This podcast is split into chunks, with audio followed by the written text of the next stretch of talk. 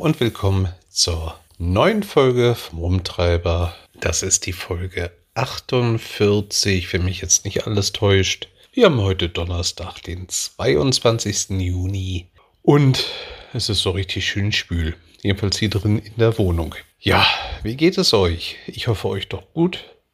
Gesundheitlich können wir überhaupt nicht klagen arbeitstechnisch auch nicht. Und Wohnung, so wie es aussieht, scheine ich meine Wette zu verlieren. Aber dazu später. Ja, wir haben uns das letzte Mal gehört, als mich Google Maps so zielsicher ähm, in die Autobahnbaustelle gelotst hat. Also wie gesagt, Google hatte mir ja die Autobahn als gesperrt angezeigt, mir empfahl aber trotzdem die Navigation, ja, ja, die Autobahn ist gesperrt, aber fahr mal ruhig durch. Ja, ich habe da immer noch so meine Zweifel gehabt. A, ob mein Chef die ganzen Lackkratzer akzeptiert hätte und Beulen von den Absperrungen. Noch, dass die Bauarbeiter, die die Autobahn erneuert haben, damit einverstanden gewesen wären. Ja, und hätte mir Google das etwas deutlicher im Vorfeld klar gemacht, ich wäre über Münster gefahren und nicht über diese ganz tolle Umleitung. Hat mich denn im Endeffekt fast anderthalb Stunden gekostet. So eine gut befahrene A31 über eine Landesstraße, äh, Bundesstraße, durch Ortschaften, die hauptsächlich halt mit Ampeln geregelt sind, zu führen, hat halt für ganz viel Spaß gesorgt. Ja. Ich glaube, im Endeffekt habe ich mit den anderen Staus, die ich noch hatte, gut zwei Stunden Zeit eingebüßt. Naja, soll mal einer ruhig weiter über die Bahn meckern, wenn die eine halbe Stunde zu spät kommt. Finde ich immer noch akzeptabler als das, Zumal kann ich denn halt einfach im Zug pennen, wenn er zu spät ist. Ja, ich weiß, es nervt, wenn man Anschlusszüge erreichen muss. Kenne ich zu Genüge, ist mir auch schon zu Genüge selber passiert. Keine Sorge. Ja, aber ist mir persönlich immer noch lieber, als im Zug zu hängen. Äh, im Auto zu hängen. Also ich hänge lieber im Zug höre Musik, Podcast oder Hörbücher und kann dabei die Augen schließen und bin irgendwann am Ziel. Und mit ganz viel Glück ist der Zug so verspätet, dass es auch noch Geld zurückgibt. Also bei den zwei Stunden, die ich auf der Hinfahrt verloren habe, hätte ich garantiert Geld zurückbekommen. Ja, aber der Abend war umso schöner. Ähm, waren bei einer guten Freundin von uns untergebracht über Nacht haben abends lecker gegrillt und ja, dann ging es am Sonntag früh wieder los. Also durch die Baustelle wollte ich nicht nochmal durchfahren und habe dann halt die Route weiter über die A1 bis Münster und dann über Oldenburg. Mir ist nicht gerade, ja doch Oldenburg-Emden so war der Plan gewesen. Also wir sind pünktlich morgens, da sind wir dann gestartet, halb sechs in dem Dreh, haben den Kater noch eingeladen, ihn ins Land der Träume geschickt mit einer leichten Beruhigungspille. Ja, und dann ging es stressfrei über leere Autobahnen und war ein echt angenehmes Fahren. Und ihr seid jetzt bestimmt der Meinung, der kam auch ganz entspannt an der hat seine Fähre bekommen und war spätestens, hey, wenn ihr um halb sechs losfährt, leere Autobahnen hat, gemütlich mit 120, 130 durchfährt, da ist der locker in fünfeinhalb Stunden mit Pipi Pause an der Fähre. ja, die Meinung hatte ich auch noch gehabt bis Höhe Wuppertal. Ja.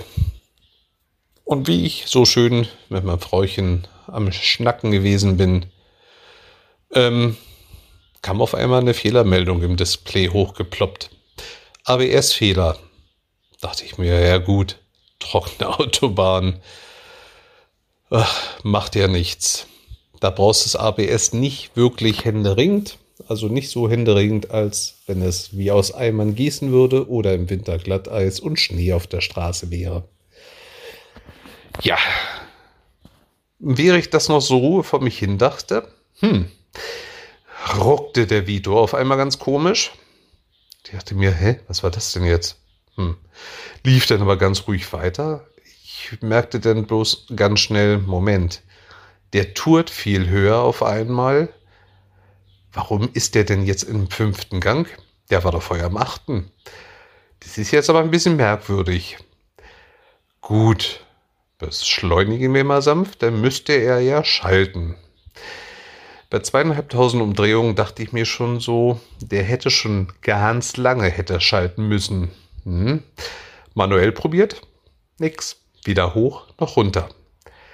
Da dachte ich mir, jetzt wird spannend. Der hängt im fünften Gang fest.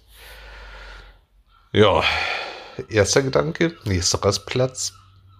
Motor ausmachen, mal sich das Fahrzeug ganz in Ruhe schlafen legen lassen. Vielleicht ist hier nur Elektrikfehler. Dachte mir dann aber so, hm, wenn du jetzt stehen bleibst, im fünften Gang anfahren, ist A sehr ungesund für die Kupplung und B, was ist, wenn der sich denn gar nicht mehr starten lässt? Weil dafür müsste er im Neutralen sein. Ja, begab mich dann mit meinem Chef in Verbindung.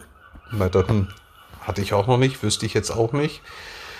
Ähm, ja, also meine Intuition wäre es halt auch einfach stehen bleiben, aber er meinte das schon, man hat schon recht, wenn der sich nicht mehr starten lässt, ja, ist halt dann blöd. Dann muss euch einer retten kommen. Ja. Also mein Frauchen war auch der Meinung, ich mal jetzt gerade so sehr schwarz, machen wir es einfach mal so, bleiben stehen und gut ist. Dachte ich mir, nee. Hab dann Mercedes Pannendienst gegoogelt, angerufen, Dame war auch sehr freundlich, hilfsbereit, alles gut. Meinst also nur mal eine blöde Frage vorweg, ähm, um das halt einfach mal auszuschließen. Falsch getankt haben sie nicht.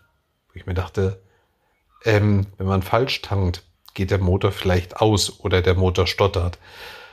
Aber das Getriebe schaltet. Also meist, jedenfalls. Ja, meinte ich, nee, nee, also getankt habe ich, ja, doch, durchaus. Ähm, AdBlue habe ich vor 130 Kilometern voll gemacht und Diesel halt vor über 400. Meinst du, nee. Dann, dann hätte schon längst irgendwas anderes passiert sein müssen und alles gut. Und ja, sie nimmt den Fall auf und ich soll einfach dann mal bei Gelegenheit einen Rastplatz anfahren. Und dann müsste das passen. Ja. Mein Chef meldete sich zwischendurch dann noch, ähm, dass ich mal seine Mercedes-Vertragswerkstatt kontaktieren soll. Die haben auch sonntags Notdienst. Ähm, und da würde es dann sowieso alles über Firmenkonto laufen. Da müsste ich nichts auslegen. Und ja, gut gesagt, getan. Angerufen, mit dem Mechaniker gesprochen. Meinte, hm, so wie du mir das schilderst, meinte also, mh, hm, ich würde dir raten, versucht zu mir zu kommen. Meint er, im besten Fall ist es nur ein Radsensor, der sich verabschiedet hat. Im schlimmsten Fall ist es ein Getriebesensor. Und das würde bedeuten, wenn du auf dem Rastplatz stehen bleibst und in den Parkmodus gehst, den er eigentlich automatisch einlegen würde, wenn du den Motor ausmachst. Ähm, wenn es wirklich der Getriebesensor ist, dann bleibt er im Parkmodus. Und dann war es das für dich. Dann kann ich mich in den LKW setzen und bis nach Wuppertal runterkommen. Meint er, da bin ich eine Weile unterwegs. Geschweige denn die ganzen Kilometer, die berechnet werden. Meint er, versuch mal herzukommen. Ich schicke dir die Adresse mit. Meinte ich, nie habe ich. Meint er, ist gut. Ähm, es gibt nur zweimal, wo du anfahren müsstest. Meint er, das funktioniert auch im fünften. Natürlich bitte jetzt nicht mit Vollgas anfahren. Äh, meinte ich, nee, war mir klar. Äh, ich wollte die Kupplung nicht aufrauchen. Meinte er sehr löblich. Und ja, dann ruf mich mal so mal eine Viertelstunde bevor du da bist an. Dann mache ich mich hier zu Hause auf den Weg und komme zur Werkstatt und dann gucken wir mal. Gesagt, getan. Während wir dann so telefoniert haben, bin ich siegessicher an der richtigen Autobahnabfahrt ähm, erstmal vorbeigefahren was mir dann so die eine oder anderen Schweißperlen auf die Stirn getrieben hat, weil es klar bedeutet hatte, du müsstest jetzt garantiert öfters anfahren. Ähm, einfach so auf der anderen Seite zurückfahren wäre jetzt auch sehr kontraproduktiv. Da ist ein großer Stau. Dann müsstest du ganz, ganz oft anfahren. Ähm, ja. Ich habe es dann halt einfach drauf ankommen lassen, habe mir eine Strecke über Land rausgesucht. Ja. Was natürlich bedeutet hatte, dass ich erstmal zielsicher ein ganzes Stück an der Werkstatt vorbeigefahren bin. Hatte dann also alle Zeit der Welt, ihn in Ruhe rechtzeitig anzurufen. Ähm, wir sind wirklich zeitgleich aufgeschlagen. Das war echt klasse. Der Mechaniker super freundlich, super hilfsbereit. Ähm, ja, zu dem Zeitpunkt fing denn an, die äh, Schlaftablette für den Kater nachzulassen, ähm, der sich dann relativ lautstark meldete, weil langsam auch die Nase voll von in der Kiste sitzen. Kann ich verstehen, wird mir nicht anders gehen. Ich hatte ja so schon genug äh, von in der Kiste sitzen und der Vito war nun deutlich größer als seine Katzenkiste. Ja, der Fehler war schnell gefunden. Er meinte, ähm, es sieht alles nur nach dem Radsensor aus. Er meinte, es sind wirklich beide Fehler aufgetreten. Radsensor und Getriebesensor. Meint er aber, der Radsensor ist achtmal aufgetreten, der Fehler, und der Getriebesensor zeitgleich mit der ersten Fehlermeldung. Und er meinte, das von den Kilometer her, die du dann noch gefahren bist, auch laut des Bordcomputers, meinte, die Gefahr, dass es wirklich der Getriebesensor ist, ist sehr, sehr gering. Er meinte, wenn es der wäre, dann ist hier Feierabend, weil dann müssen wir ähm, doch etwas länger und mehr arbeiten und dann müssen wir mal gucken, dass ihr ein Ersatzauto kriegt. Ja, egal, er hat erstmal geguckt. Ähm, passende Radsensor war sogar auf Lager da. Und dann begann das nächste Drama. Was ist denn die Menschheit heutzutage ohne EDV? planlos, richtig. Also Computer Nummer 1, der wohl nicht so weit ins Betriebssystem musste äh, für die Bekanntgabe, dass der Radsensor auf Lager ist, ähm, meinte ja, ist da. Der Computer für das Lager war der Meinung, nö, ist nicht da. Er wollte aber auch nicht verraten, wo er sonst normalerweise liegen würde. Und dann gab es halt irgendein Anmeldeproblem, wie auch immer. Jedenfalls kam der Mechaniker nicht weiter rein, rief denn einen Kollegen an, um ihn beim EDV-Problem zu lösen. Ähm, lange Rede, kurzer Sinn. Nach einer guten Stunde wurde der Radsensor gefunden. Ähm, wir haben den Kater dann mal wenigstens aus dem Auto befreit und ein bisschen an die frische Luft gestellt was die Mechaniker so ein bisschen unter Stress gesetzt hat, weil er wollte halt auch nicht, dass Herr Carter so sehr leidet. Ähm, Frauchen überlegte schon, zweite Pille, meinte ich, ja, ich weiß, du willst es sehr ungern, wäre wahrscheinlich besser, aber lass uns erstmal warten, ob mit der Fehlerquelle auch das Problem dann wirklich behoben ist. Ja, der Mechaniker fing an, siegesicher, Schraubenschlüssel angesetzt, um die Schraube zu lösen. Und es kam nur ein und ein äh. Und ich dachte mir schon, hm, ich stand mit dem Rücken zu ihm. Jetzt kommt der Satz, verdammt, Schraube abgerissen. Und hinter mir ertönt es, verdammt, Schraube abgerissen.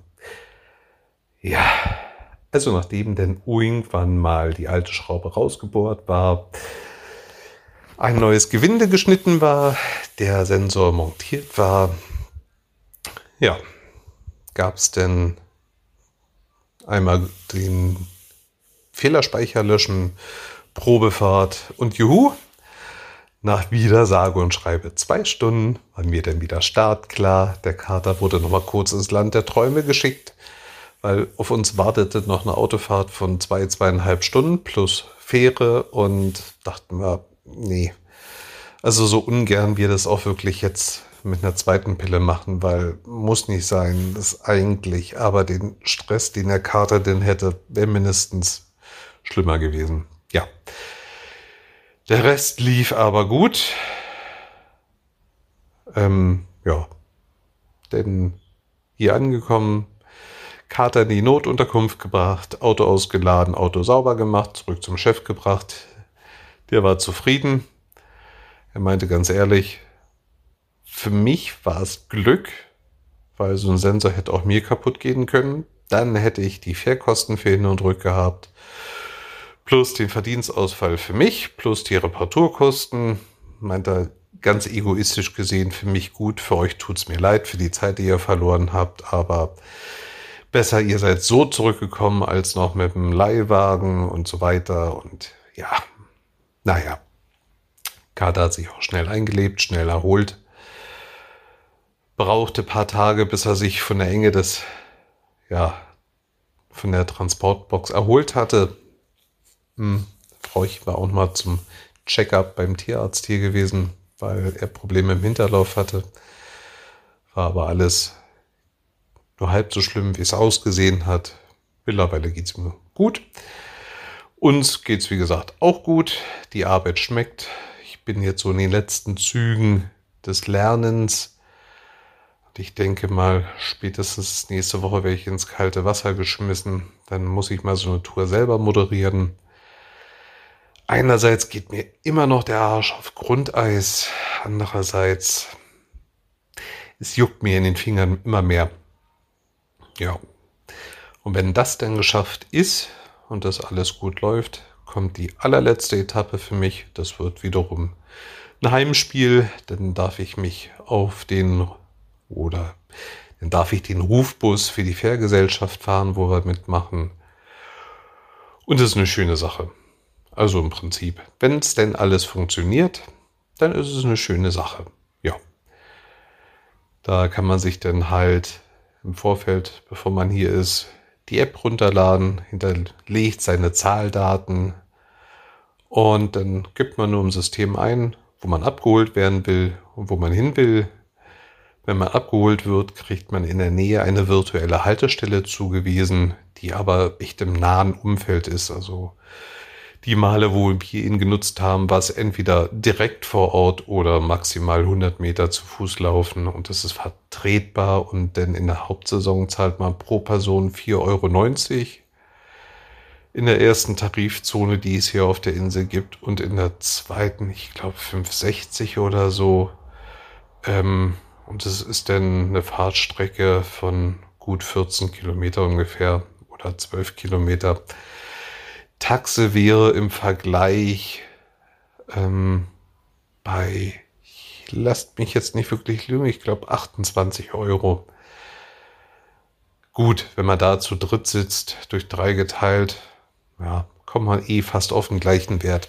Aber gerade wenn man mal alleine fährt die Strecke, dann macht es schon deutlich einen Unterschied aus. Ja.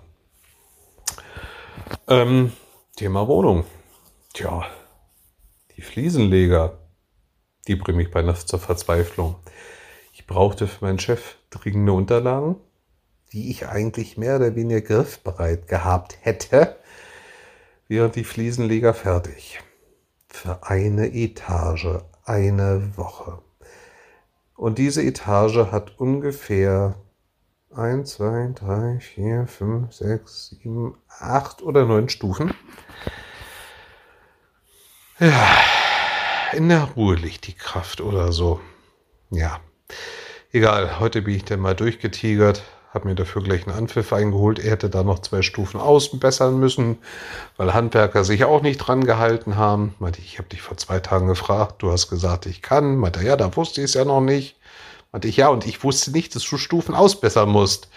Denn markier die und gut ist, dann latsche ich da nicht drauf. Ja. So ist es eben.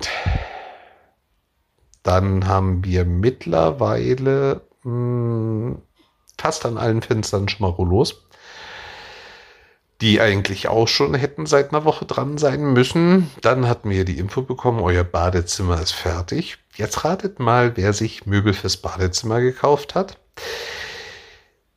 Nachdem ich dann den Anpfiff von den Fliesenlegern so halbwegs verdaut gehabt habe und mich mit denen auch wieder äh, im normalen Ton unterhalten konnte, stand auf einmal ein Handwerker in der Wohnung, der zeitgleich denn auch ein Anpfiff, wie ich von den Fliesenlegern bekommen hat.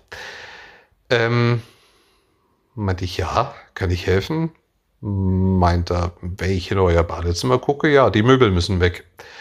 Wir bringen den Heizkörper an. Worauf ich so ein leichtes nervöses Augenzucken bekommen habe, so ein leicht hysterisches Lachen wäre mir beinahe über die Lippen gerutscht. Und ich fragte nur, was für ein Heizkörper? Mir wurde gesagt, Badezimmer ist fertig.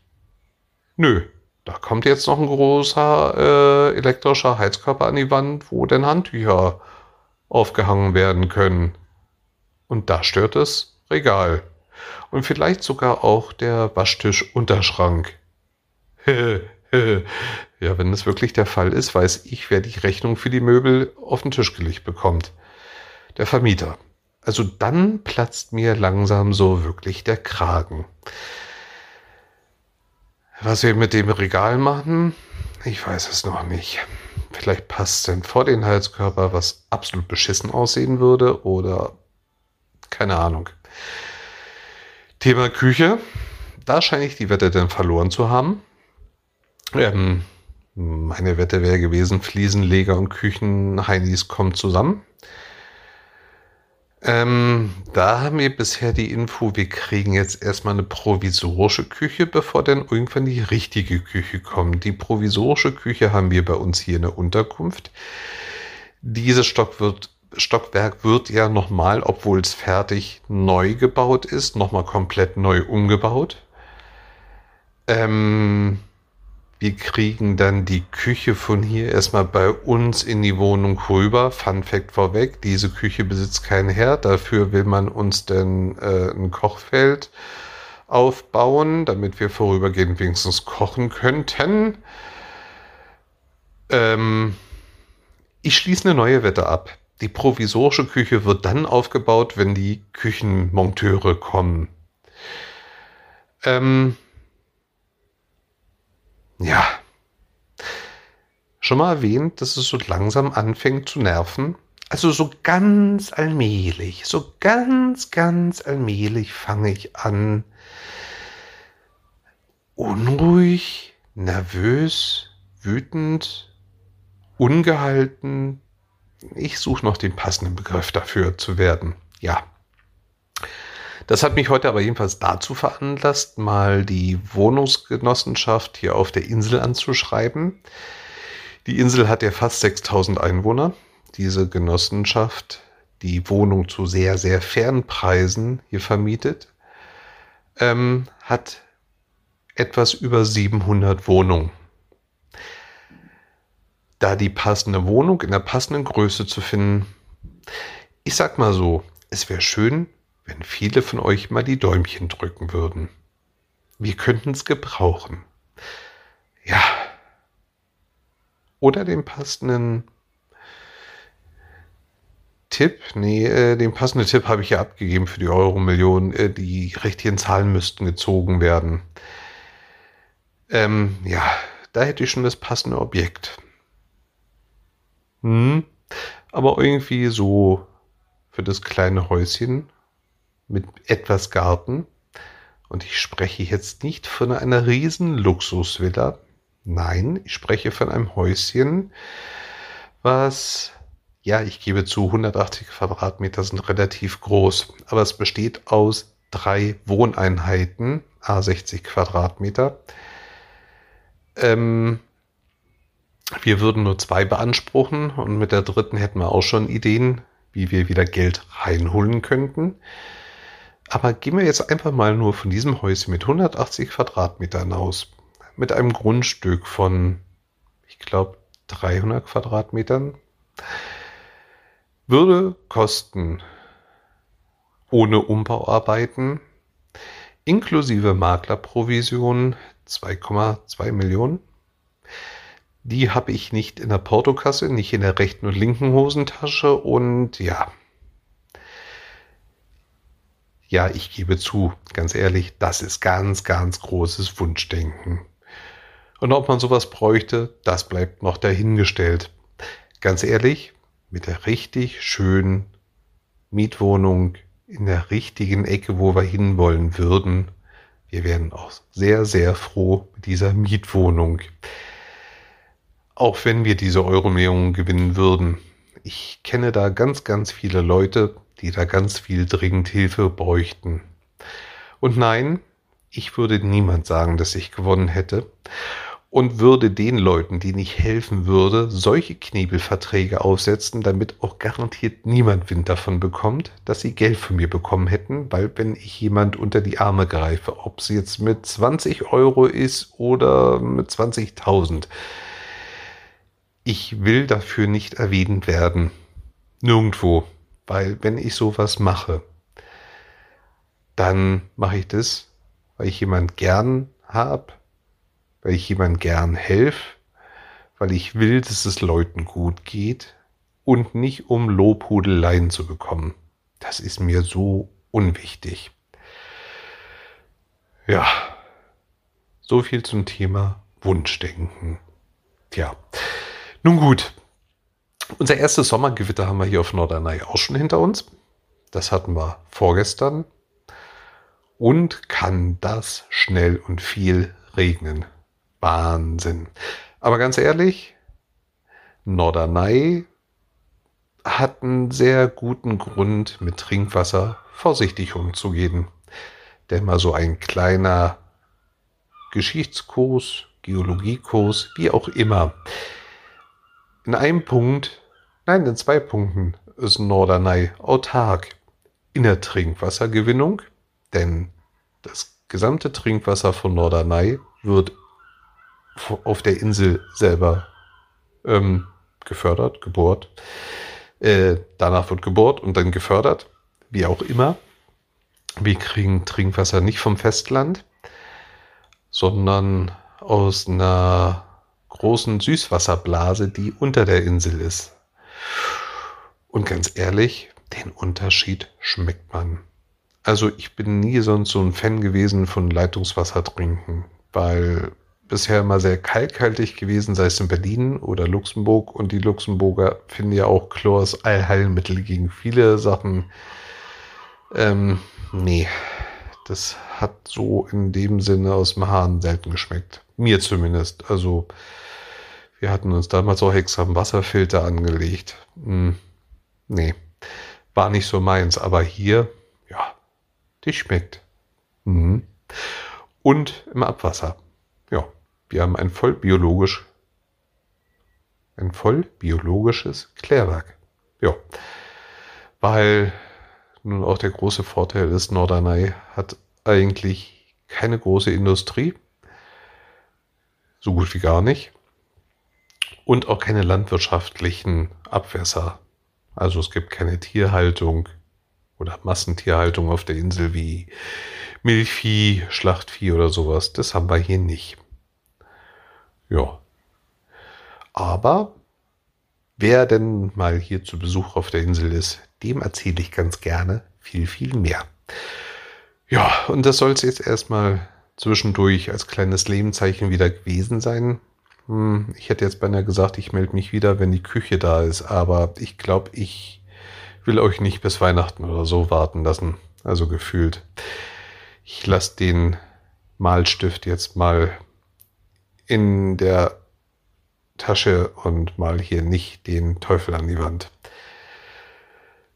Da gehen lieber teuflische Grüße aufs Festland rüber mit einem großen Winke-Winke und auch an euch alle ein Winke-Winke und wie immer allen Leuten, denen es nicht gut geht, möge es euch bald besser gehen. Denen, denen es gut geht, möge es bitte so bleiben. Habt ganz herzlichen Dank für euren Lausch. Und dann hören wir uns in der nächsten Episode wieder und da kann ich euch bestimmt hoffentlich ganz viel Neues und auch Positives berichten. In diesem Sinne habt einen schönen Abend. Liebe Grüße, der Chris.